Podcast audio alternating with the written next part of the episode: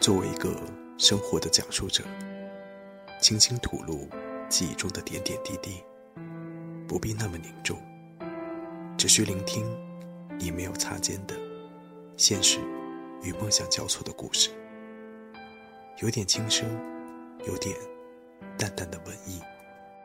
我们拥有的是独立的骑士精神，这就是我们聆听生活故事。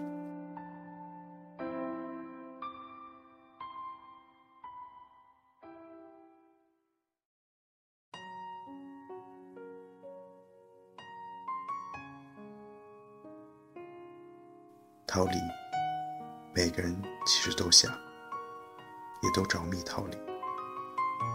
至于是否逃得掉，没人知道。我模糊的记得，小时候看过一部电影，叫《不羁的天空》。具体情节我忘记了，只记得我们都有权利逃离现实，这是注定的。但我们。终将归来。也许现实没有那么糟，而且上天往往不经意间会给你一个惊喜。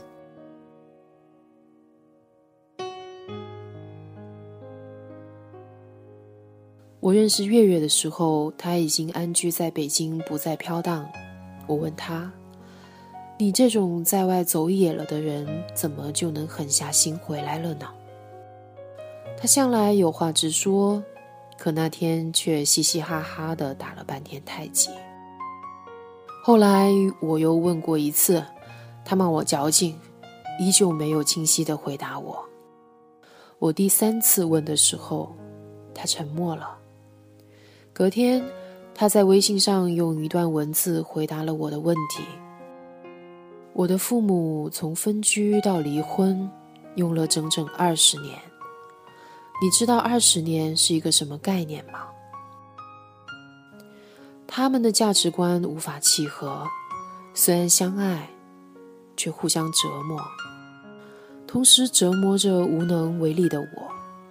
而我自己最初的情感经历亦是如此，粉碎了我对家庭生活的所有向往。这一切迫使我背井离乡去独自生长，绕着地球去浪荡。直到我习惯了这种浪荡。三年前，我的母亲在韩国找到了我，在仁川机场至市区的大巴上，她看着窗外告诉我，四天前他们离婚的消息。她说：“一切都过去了，你也长大了，女儿，回家吧。”回国后半年，她说：“你也老大不小了。”该考虑结婚生宝宝了。我不排斥母亲的想法，只是在想，如果我有了一个小孩，该给他怎样的生活呢？我怎么会舍得再让他独自在外那么久，独自一个人成长？我还没有靠谱的结婚对象，就开始忧虑孩子会重蹈自己的覆辙，这是不是有点可笑？更可笑的是。居然被一个刚认识几分钟的人拽去试了婚纱，生平第一次穿婚纱就这么浪费掉了。所以，大兵，你打算怎么弥补我？我回复他：月月，我郑重地向你承诺，无论你哪天举行婚礼，我都会穿上礼服站在你身旁。二零一二年十一月十一日。光棍节，我履行了我的承诺，我租了一身礼服来到了他的婚礼现场。我以婚礼司仪的身份站到了月月身旁。谁都没想到他会结婚，结得这么的突然。但他笃定地告诉我，没错，是真爱。新郎很帅，那种干干净净的帅。他是音乐世家出身的高端理工才男，是我见过长得最像韩国明星的工程师。据说追他的女人排队排到了护城河，扑通扑通往下掉。我自认为穿上礼服后气质高雅，风度十足，可站在他身旁，立即被称成了山寨货。他对他疼爱无比，逮着空就眉开眼笑地牵着他的手，笑得又帅又憨。他一直牵着他的手，婚礼仪式过程中也不例外，把台下一堆又一堆的已婚女人羡慕得死去活来。他们俩是在一次偶然的聚会上结缘的。理工男默默地移走月月面前的酒杯，给他递来一杯冒着热气的开水。腾腾的热气一下子炫滋了他的双眼。一屋子人，只有他在意他正在感冒发烧。许多年，她是独自生活、独自成长的女汉子，永远是在自己照料自己。朋友们相处时，也永远是她在扮演姐姐的角色去照料旁人，人人都把她当做爷们儿看，没有人会在意他正在感冒发烧。在腾腾的水汽中，对的人从天而降，他端起杯子，慢慢的整杯饮下。理工男再次走过来，拿走杯子，默默加满。十几年的漂泊塑造了月月独特的气质。理工男隔着他的壳看到了他的染，他由外及里，由里及外的爱上了他的全部，爱他有嚼头的楚楚动人，也爱他饱经世事后的懂事大方。他瞬间做了决定，发动心愿想去联系他。理工男后来给他唱歌。如果我是双曲线，你就是那渐进线；如果我是反比例函数，你就是那坐标轴。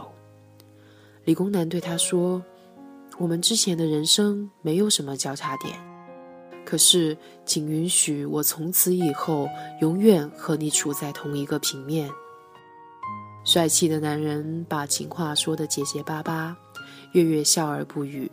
在手掌上写字给他看，掌心中只有三个字：“娶我吧。”他用两杯开水换了他一颗心。婚礼仪式上，我问一对新人：“你们彼此确定对方就是真爱吗？”理工男憨憨地看着他，低声说：“就是你哦。”隔着厚厚的粉底，月月脸红红的。他没有说话，只是无限温柔地看着他，像一个稚嫩的小女孩看着他从不敢奢望的礼物。我想我会一直记得他们俩那时的模样，好似两个自小青梅竹马的孩子。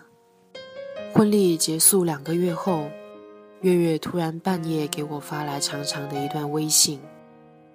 在我认为自己已经长大成人的十六年后，我终于开始怀旧，并为此流泪。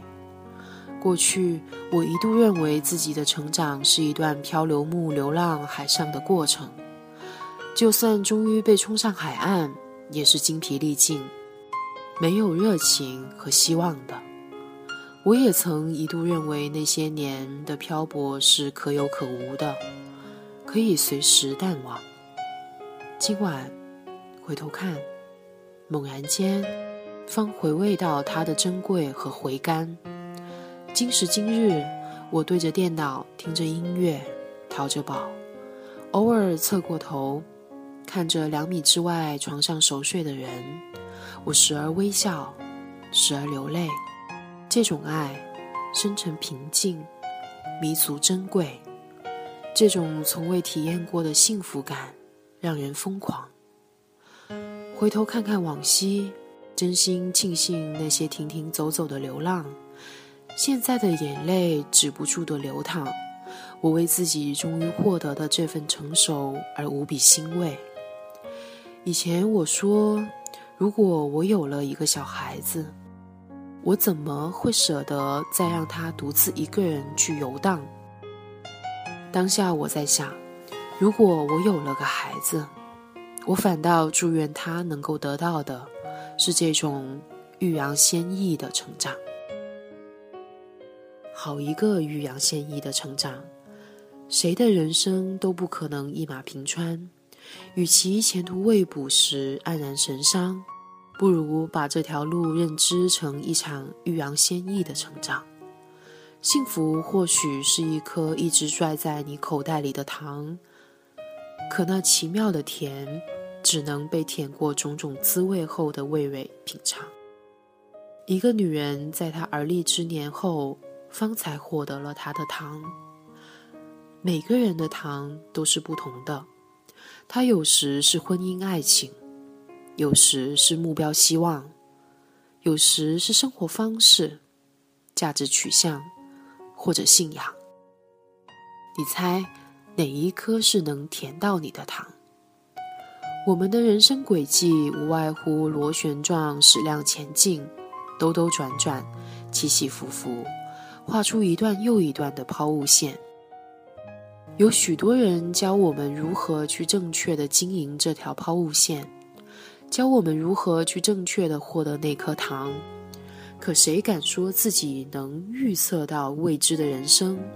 这个世界又哪来那么多正确答案？大多数人的正确答案就一定是属于你的正确答案吗？那些约定成俗的正确路线，适宜你真正的成长吗？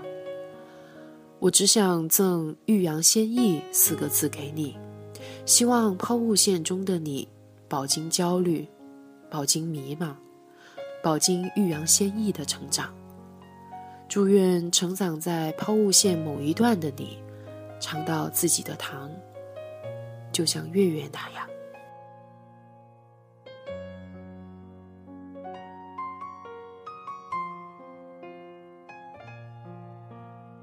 真心记住一个人很难，真心忘记一个人也很难。只有一种东西不难，但却无法控制：遇见，遇见对的人，一起归来到对的轨迹。亲爱的，勇敢点，一定会有一个对的人。等待着和你一起归来。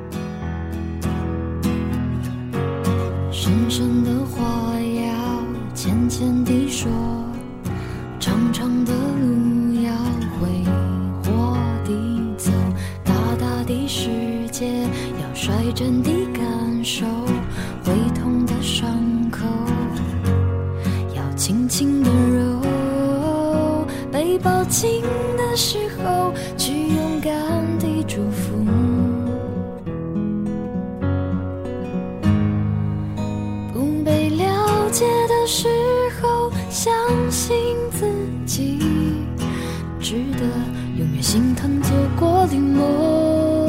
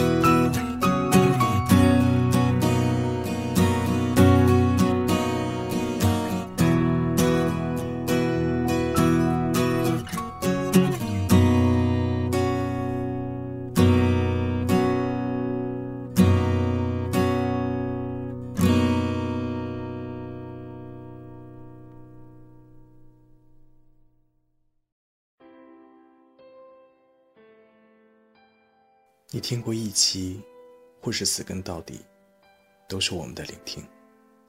我爱你，永远不变。我需要你，让更多人一起和我们聆听。添加微信订阅号方法，在微信首页点击右上角的添加朋友，在公众号中搜索“聆听生活故事”。如果你不想错过任何一期精品内容。